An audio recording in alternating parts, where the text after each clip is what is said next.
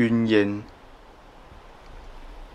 从北岸的信仰中汲取，在每个破败之时举行上香仪式，少了诵经，多些咒骂，燃烧着名叫生活的狗屎烂蛋，让那些致癌物闻起来都是香的，失了重心，赔了四季。河岸的淤泥像焦油积在心头，再怎么努力都无法清除。费了半晌，得了便宜，浓淡的尼古丁开始发酵作祟，串满脑的悲欢离合，玻璃心的阴晴圆缺，直至快站不住脚，沦陷杜斯妥也夫斯基的无穷回圈。离开了那么久。却还没拆封你从河岸边带回来的以太福音。